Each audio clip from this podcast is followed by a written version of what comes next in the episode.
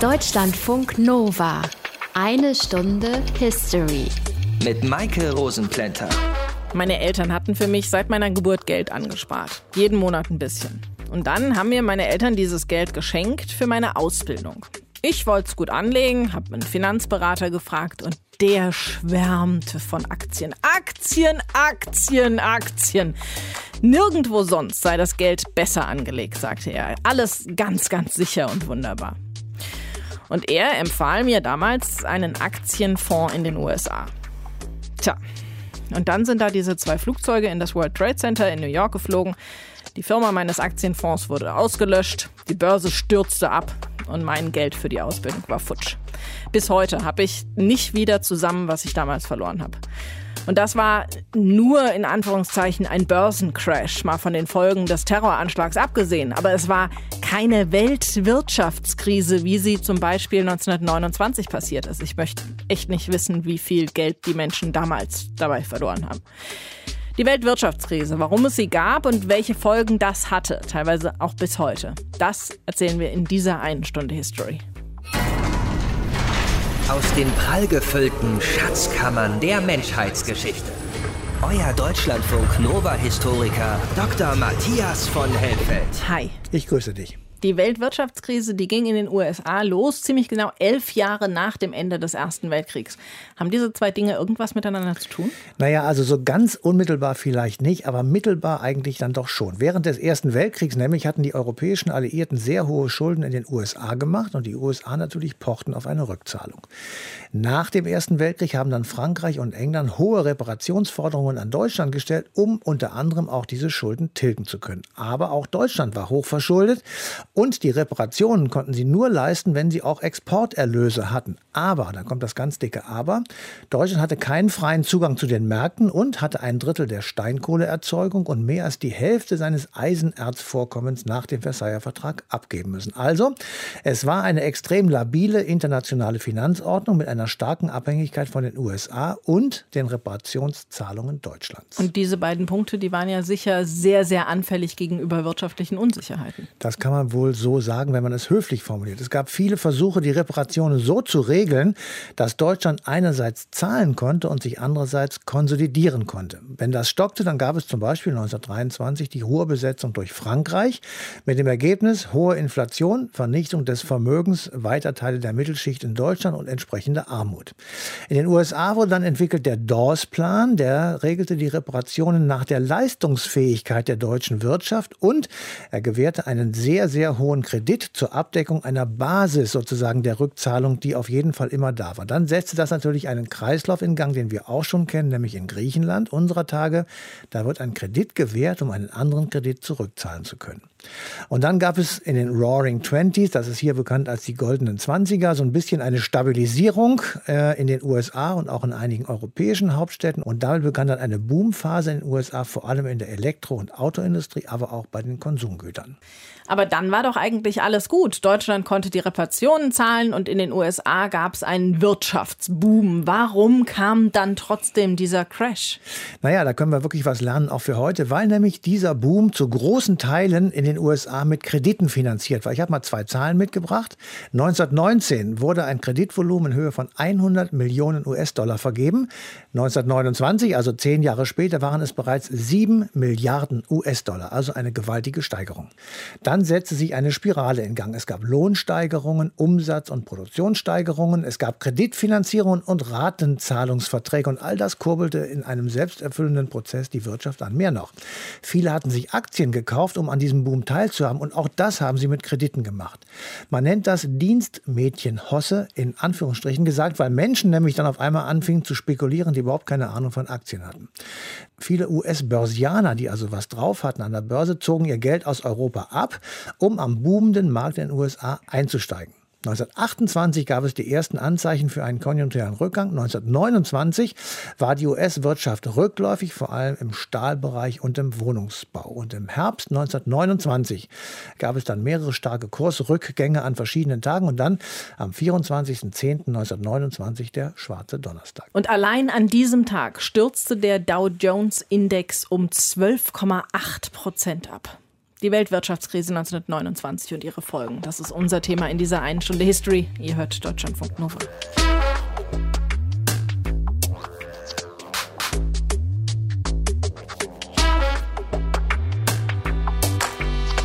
Endlose Schlangen vor Suppenküchen, Arbeitslosigkeit und Elend. Nicht nur in den USA, sondern überall auf der Welt. Das waren die Folgen einer noch nie dagewesenen Blase auf dem amerikanischen Aktienmarkt. 1929 ist sie geplatzt, und zwar im Oktober. Grit Eggerichs aus dem History Team über den Beginn der Weltwirtschaftskrise. Die 20er Jahre in den USA elektrischer Strom und Akkordarbeit hatten die Industrie so produktiv gemacht, wie sich zur Jahrhundertwende noch kaum jemand vorstellen konnte. Bis 1927 stellten Ford-Arbeiter 15 Millionen Wagen des Typs Ford T her. Der Preis dieses Autos war auf ein Drittel gesunken, dank Fließbandarbeit. Mit den Aktien von General Motors, US Steel oder United Aircraft waren satteste Gewinne zu machen. Aber auch mit Funktechnik und Radiosendern, damals Neuland. Die Radio Corporation of America Aktie stieg im Lauf des Jahres 1928 von 85 auf sagenhafte 420 Dollar. Die Stammaktien der Unternehmen sind enorm im Wert gestiegen, weil die Wirtschaft des Landes gewachsen ist. 10.000 Dollar, die vor zehn Jahren in Aktien von General Motors investiert wurden, wären jetzt über anderthalb Millionen Dollar wert. Das sagte der Börsenjournalist Samuel Crowther dem Frauenmagazin Ladies Home Journal im August 1929. Der Titel des Interviews Everybody Ought to Be Rich. Es gibt keine Zahlen darüber, wie viele US-Amerikaner in den 1920er Jahren an der Börse spekulierten. Aber führende Wirtschaftswissenschaftler ermutigten Everybody, vom erfahrenen Broker bis zur Stenotypistin. Menschen aus allen Schichten machten mit, weil der Einsatz so hohe Gewinne versprach. Wer kein Geld dafür hatte, lieh es sich. Darlehen waren billig und Broker an der Börse arbeiteten auf Anzahlung. Es gab nur eine Richtung, nach oben. Daran glaubten allerdings nicht alle. Die Sonne kann nicht ewig scheinen. Der Wirtschaftswissenschaftler und Investor Roger Babson zum Beispiel war der Meinung, wo es steil aufwärts geht, geht es irgendwann auch wieder abwärts. Mehr als jemals zuvor in unserer Geschichte wird heute Geld geliehen und an der Börse spekuliert. Früher oder später muss es zum Crash kommen. Und der könnte furchtbar werden. Als die Börse am 24. Oktober 1929 wie jeden Morgen um 10 Uhr öffnete, herrschte gespenstische Ruhe. Am Nachmittag zuvor hatten wichtige Aktien wie die von Adams Express, Otis Elevator und General Electric dramatisch an Wert verloren. An diesem sonnigen Herbstmorgen schienen sie sich zuerst zu erholen. Doch dann fielen die Kurse plötzlich. Dramatisch.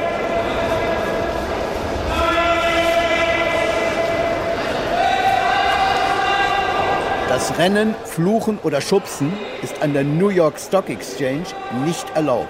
Es wird darum gebeten, das Sakko nicht abzulegen. Einige dieser Hausregeln der Börse waren ab 11 Uhr außer Kraft gesetzt. Broker brüllten ihre Verkaufsorder Richtung Schalter. Männer mit Schweißflecken unter den Achseln rannten panisch übers Parkett und versuchten irgendwie aus dem Ticker schlau zu werden. Denn der kam nicht mehr mit. Händler verkauften massenhaft Aktien. So schnell war der Kursverfall gar nicht zu dokumentieren. Und je weniger auf der Anzeigetafel zu sehen war, desto größer wurde die Panik. The tremendous crowds which you see gathered outside the stock exchange are due to the greatest crash in the history of the New York Stock Exchange. Kleinanleger, die ihre Papiere auf Kredit kaufen ließen, wurden nervös. Dass sie sich mit ihrem mühsam ersparten Geld verzockt haben könnten, das sickerte in viele Hirne erst nach diesem Donnerstag ein. Private Anleger sahen nicht nur ihr Geld schwinden, sondern einen riesigen Schuldenberg vor sich. Betont gemessen schritt der Vizepräsident der Börse Richard Whitney an Brokern vorbei, die nur noch stammeln konnten. Einer von ihnen musste rot angelaufen und schwitzend, gestützt von Börsenangestellten, hinausgeleitet werden. Whitney blieb stehen vor Schalter 2. Was war das letzte Gebot für US-Stilpapiere? 195. Ich kaufe 10.000 Mal US-Stil für 205.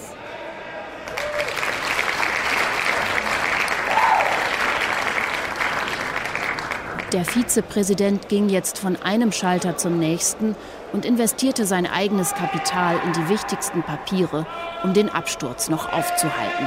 Wie steht RCA? Auf diese Weise versenkte er 20 Millionen Dollar. Am Ende des Börsentages, der als Black Thursday in die Geschichte einging, hatten fast 13 Millionen Aktien den Besitzer gewechselt. Mehr als das Vierfache des normalen Handelsvolumens. Der Auftakt der Great Depression der ersten Weltwirtschaftskrise des 20. Jahrhunderts.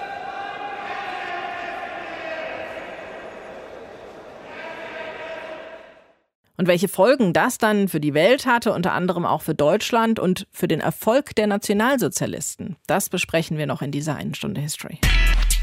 Deutschlandfunk Nova. Man merkt ja oft erst, wie vernetzt wir sind und auch es schon vor 90 Jahren waren, wenn irgendwo eine Krise ausbricht und plötzlich die ganze Welt damit zu tun hat. So wie bei der Wirtschaftskrise 1929. Unser Thema in dieser einen Stunde History. Und jetzt auch mein Thema mit Jan Hesse. Er ist Professor für Wirtschafts- und Sozialgeschichte an der Uni in Bayreuth und hat unter anderem ein Buch über die große Depression geschrieben. Hallo, Herr Hesse. Guten Tag. Welche Ursachen hatte dieser Börsencrash denn und daraus die resultierende Krise vom Oktober 1929? Ja, in Ihrer Frage versteckt sich schon eine wichtige Information, dass der Börsencrash nämlich nicht die Ursache für die Weltwirtschaftskrise war, sondern gewissermaßen der Tropfen, der das fast zum Überlaufen gebracht hat. Ähm, drei Ursachen sind sehr wichtig. Das eine ist, dass es zu viele Nahrungsmittel produziert wurden. Deshalb standen die Farmer unter Preisdruck und haben sich sehr stark verschuldet.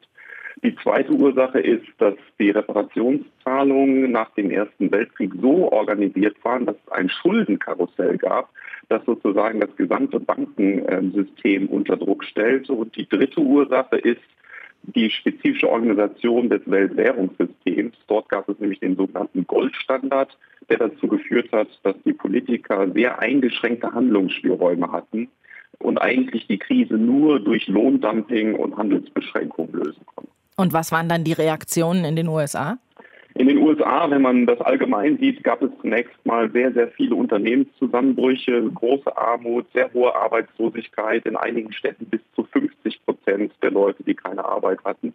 Und die Regierung hat relativ schwach darauf reagiert, weil sie nämlich versucht hat, zunächst mal das Bankensystem zu stabilisieren. Ähm, das hat nicht so richtig gut funktioniert. Das hat eigentlich erst 1933 funktioniert, als man das sogenannte Trennbankensystem einführte, wo also Investmentbanking und Kreditvergabe getrennt wurden. Die Banken mussten sich entscheiden, ob sie das eine oder das andere Geschäft machen wollten. Das war aber eigentlich schon, als die Krise schon fast vorbei war. Und dann ist diese Krise auch noch nach Europa rübergeschwappt. Wie kam das denn? Nach Europa ist sie geschwappt und ein Grund dafür hatte ich schon genannt, weil sich die Deutschen sehr, sehr stark im Ausland verschuldet hatten. Also amerikanische Banken hatten sehr viele Kredite an europäische, vor allen Dingen auch an deutsche Unternehmen gegeben. Und mit der ähm, Börsenkrise wurde dieser Kreditfluss nun sehr stark unterbrochen. Hinzu kamen noch einige äh, Managementfehler, auch betrügerische Machenschaften, sodass eigentlich mit der Börsenkrise in den USA unmittelbar auch das Bankensystem in Europa kollabiert ist.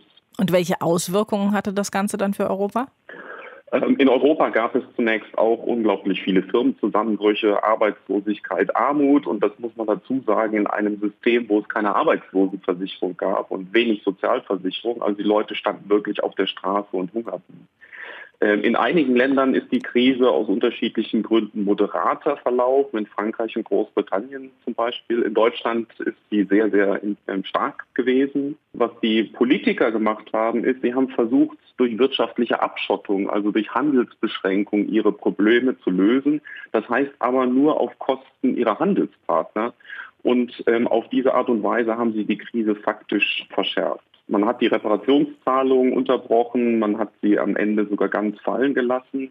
Und in allen europäischen Ländern gab es tatsächlich politische Krisen. In England beispielsweise wechselte der Labour-Premierminister die, die, Koalition und äh, regierte danach mit den Konservativen.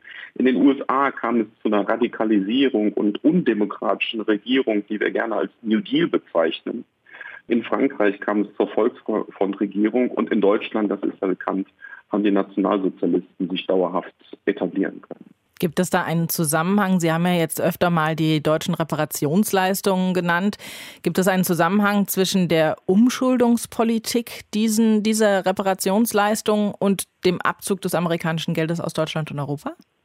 Ja, den gibt es. Also der Fachausdruck hierfür ist der Übergang von dem sogenannten DORS-Plan zur ähm, Entschuldung der oder zur, zur Zahlung der Reparation zum Young-Plan ähm, der Zahlung der Reparation. Das ist im Jahr 1929, also kurz vor dem Börsencrash, ausgehandelt worden und 1930 dann in die Tat umgesetzt worden. Und der Unterschied zwischen diesen beiden Plänen ist, dass der Young-Plan, der spätere Plan, die Reparationen zwar wesentlich reduzierte, aber die Bedingungen für die jährlichen Tilgungs- und Zinsraten verschärfte, während im DORS-Plan die Deutschen nur Reparations zahlen mussten, wenn sie sich das leisten konnten, war im Young-Plan, wurde die Reparationszahlung, die jährliche Zins- und Tilgungszahlung auf jeden Fall fällig.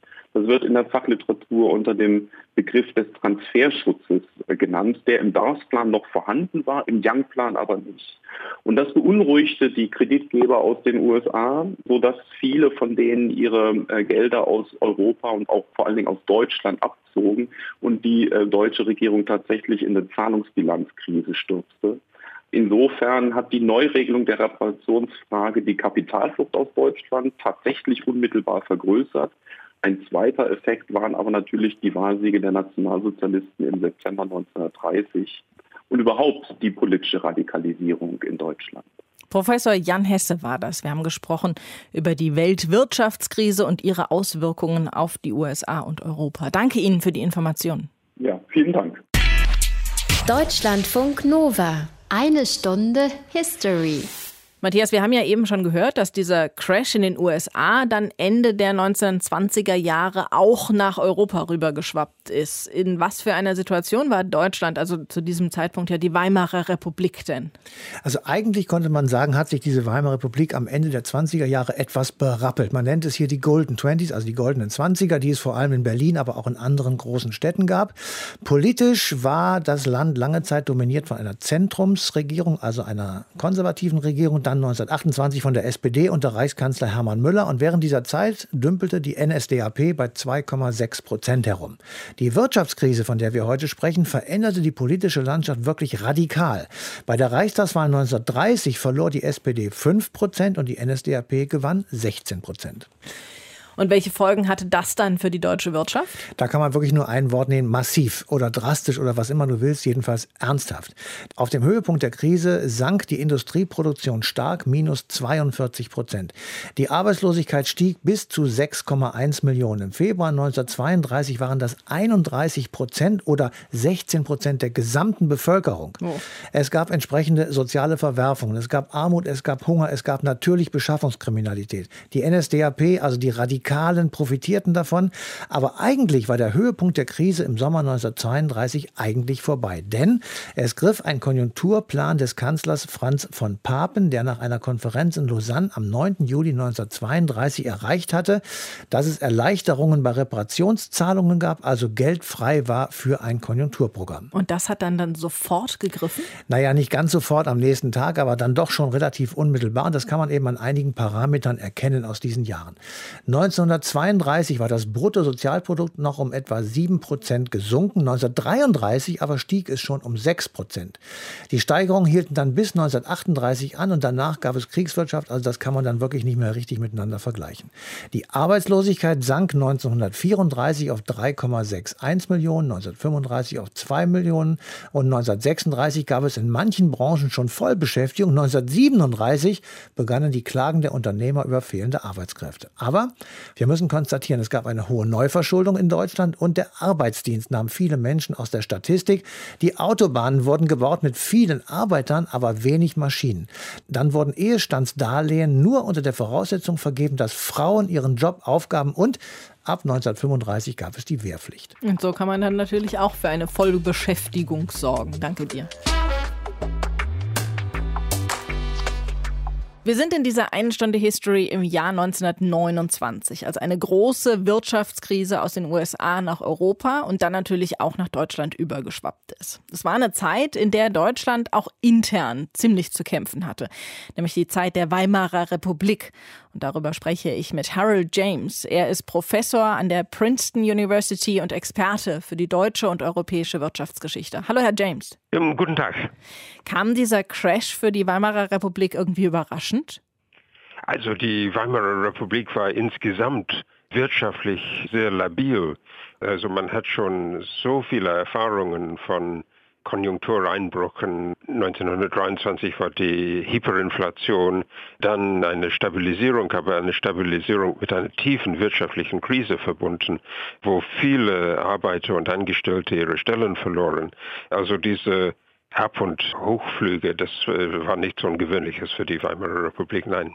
Hätte es denn irgendwelche Möglichkeiten gegeben, die Folgen für die Wirtschaft und den Arbeitsmarkt abzuwenden?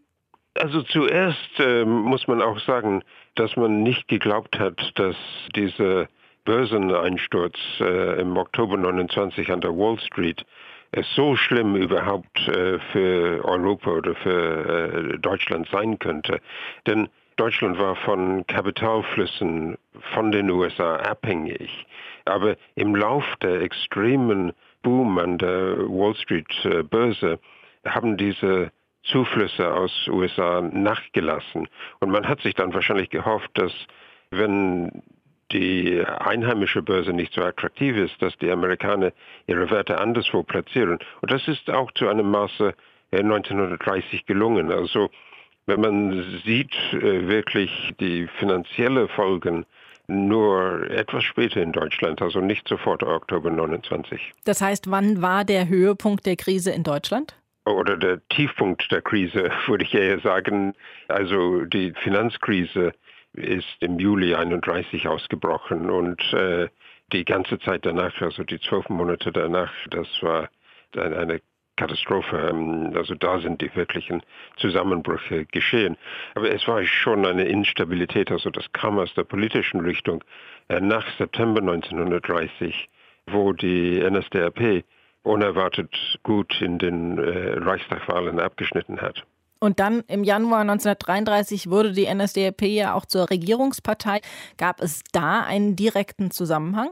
Ja, absolut. Es ist unbestreitbar, dass ohne die Wirtschaftskrise die NSDAP nie erfolgreich gewesen wäre. Und äh, die NSDAP hat sich dann als Antisystempartei profiliert. Sie hat gesagt, wir können das besser, also wir machen nicht eine Inflation, wir schaffen die Arbeitsplätze wieder. Das war natürlich zu großer Teil Luftblasen, aber es war ja diese ungeheure Wut auf das System. Waren die Auswirkungen der Weltwirtschaftskrise denn auch noch während des NS-Regimes zu spüren? Ja, natürlich. Also es ist nicht so, dass das von heute auf morgen beseitigt werden kann. Was die NSDAP in der Regierung gemacht hat, ist, dass sie Deutschland mehr und mehr vom Weltmarkt abgeschnitten hat. Das nannte man Autarkie. Da ist natürlich Deutschland etwas isoliert, aber es geht dann nur mit mehr und mehr Zwangsmaßnahmen und dann Preise, die gesetzlich festgesetzt wurden, die Zinsen wurden gesetzlich festgesetzt. Also das war ein Alleingang Deutschlands.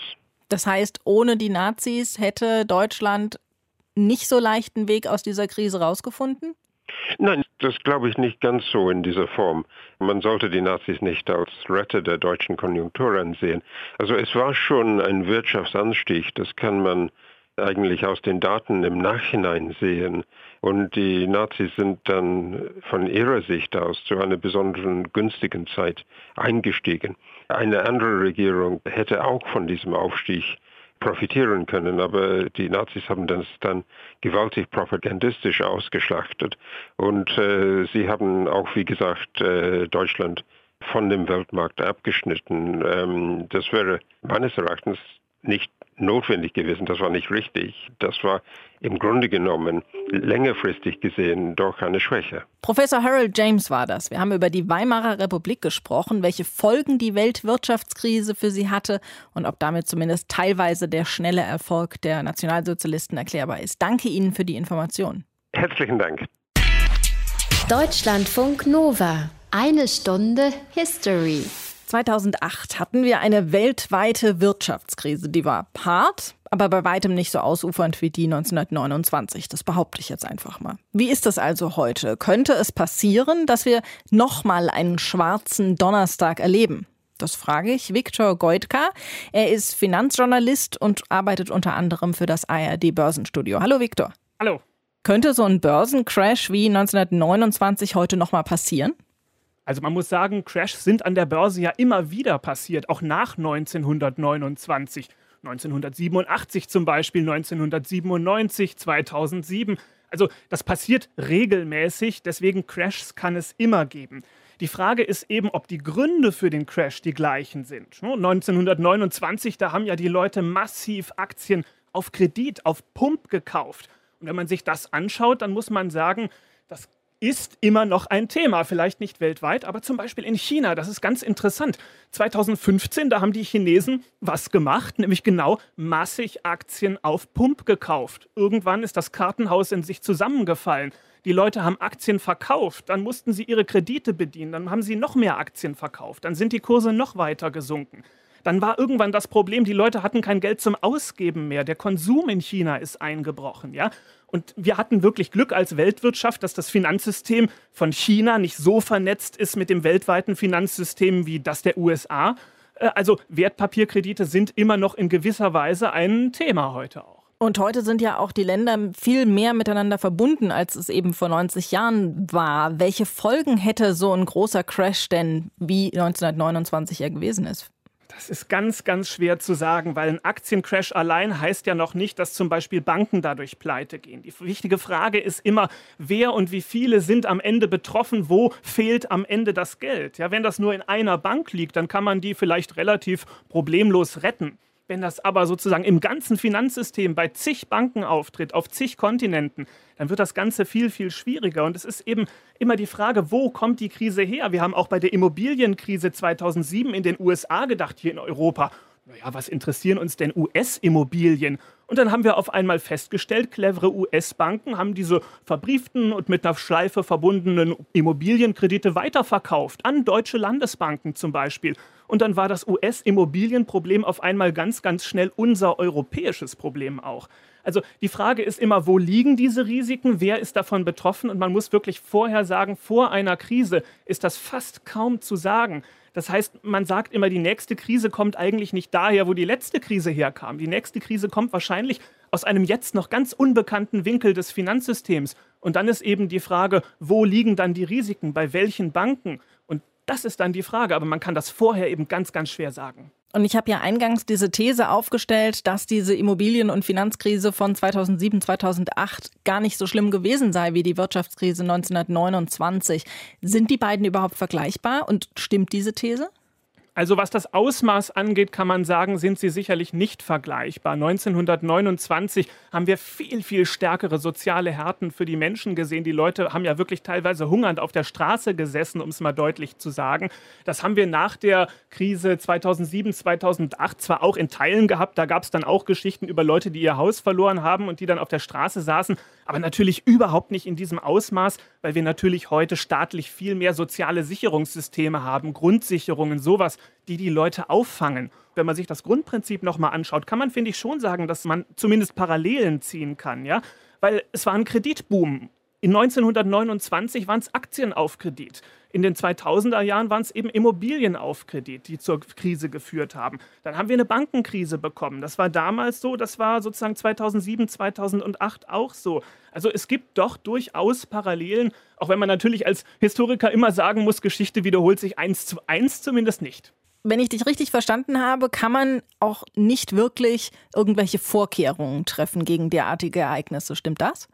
Nein, man kann schon Vorkehrungen treffen. Also man schaut ja auch nach der Finanzkrise, hat man ja auch darauf hingewirkt, dass zum Beispiel die Banken sich solider aufstellen, dass sie mehr Knautschzone, mehr Kapitalpuffer haben, mehr Risikopuffer haben. Das ist ganz, ganz wichtig, weil wenn die Banken eben kaum Geld jetzt mal schnell verfügbar haben, dann kann es eben auch schnell sein, dass denen mal das Geld ausgeht. Wenn die mehr Geld zur Verfügung haben, der Risikoberg sozusagen größer ist, dann kann man das natürlich ein bisschen entzerren, dann wären auch die Folgen weniger. Und wenn man sich aktuell anschaut, die Regulierer prüfen die Banken regelmäßig. Die Banken müssen regelmäßig in sogenannte Stresstests, also das muss man sich so ein bisschen so vorstellen, wie man geht vielleicht zum Check-up beim Arzt, muss dann auf so ein Rad dann mal strampeln. Das müssen die Banken eben auch. Da wird ein Krisenszenario unterstellt.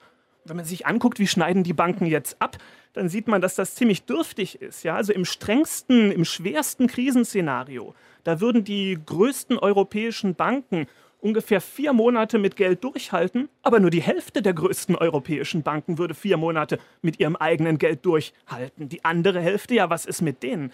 Das heißt, äh, das Bankensystem ist sicherlich seit der Finanzkrise stabiler geworden, aber total stabil ist es eben immer noch nicht sagt Viktor Goitka. Er arbeitet unter anderem für das ARD Börsenstudio und hat uns erklärt, was für Folgen eine Wirtschaftskrise wie die von 1929 für die heutigen Volkswirtschaften hätte. Danke dir dafür. Gerne.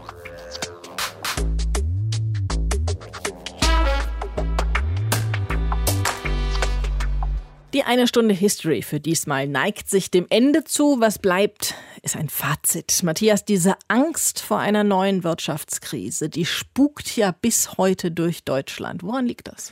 Naja, vermutlich liegt es daran, dass unsere Vorfahren wirklich übelste Erfahrungen gemacht haben und wir das in uns immer noch spüren. Ich will mal so ein paar Beispiele sagen. 1923 gab es einen Geldschein, auf dem stand draufgedruckt 100 Billionen Reichsmark. 1929 bei der Weltwirtschaftskrise, über die wir heute reden, gab es 6 Millionen Arbeitslose. Die Währungsreform 1949 und 1990 für DDR-Bürger waren auch tiefe Einschnitte. Und das spielte auch sicher 2008 mit bei der berühmten Lehman-Krise. Das war zwar eine Immobilienkrise, weil viele Menschen bei niedrigen Zinsen sehr teure Immobilien gekauft hatten. Der Traum vom eigenen Haus wurde dann verwirklicht. Aber es schlug sich eben auch auf die Geldwirtschaft nieder. Die Krise begann, als die Zinsen wieder stiegen und die Kredite nicht mehr abbezahlt werden konnten. Hypotheken Apotheken waren aber vorher schon rund um den Erdball sogenannt gebündelt verkauft worden. Also daraus wurde dann eine weltweite Krise. Dazu haben wir ja auch schon eine Stunde History gemacht. War das denn dann auch der Grund, warum die Bundesregierung 2008 eine Sicherheitsgarantie für Spareinlagen bis zu einer bestimmten Höhe abgegeben hat? Also ich bin sicher, dass das der Hauptgrund war, weil die wohl eine Horrorvision davor hatten, dass Menschen Schlangen vor Bankschaltern standen, wie man das später in Griechenland sehen konnte. Sie sind mit diesem Versprechen der Urangst der Deutschen entgegengetreten und das haben sie erfolgreich gemacht. Sie haben gleich dagegen gesteuert und nicht so lange gewartet wie 1929. Also wir können vielleicht sagen, da haben wir zumindest etwas gelernt. Ich ganz persönlich habe durch meinen Verlust tatsächlich gelernt, dass sichere Geldanlagen mit geringer Rendite für mich sinnvoller sind als so spekulative Sachen wie Aktien. Aber das muss natürlich jeder für sich selbst entscheiden. Und die Finanzberater, die sind ja mittlerweile auch verpflichtet, deutlich mehr vor den Risiken einer Aktienanlage zu warnen. In der nächsten Sendung begeben wir uns wieder in die Welt der Religion und besprechen das Konzil von Konstanz, das 1414 stattgefunden hat. Damit sollte die Einheit der römischen Kirche wiederhergestellt werden. Das in der nächsten eine Stunde History. Bis dahin euch eine schöne Zeit. Macht's gut. Bye bye. Deutschlandfunk Nova. Eine Stunde History. Jeden Montag um 20 Uhr. Mehr auf deutschlandfunknova.de.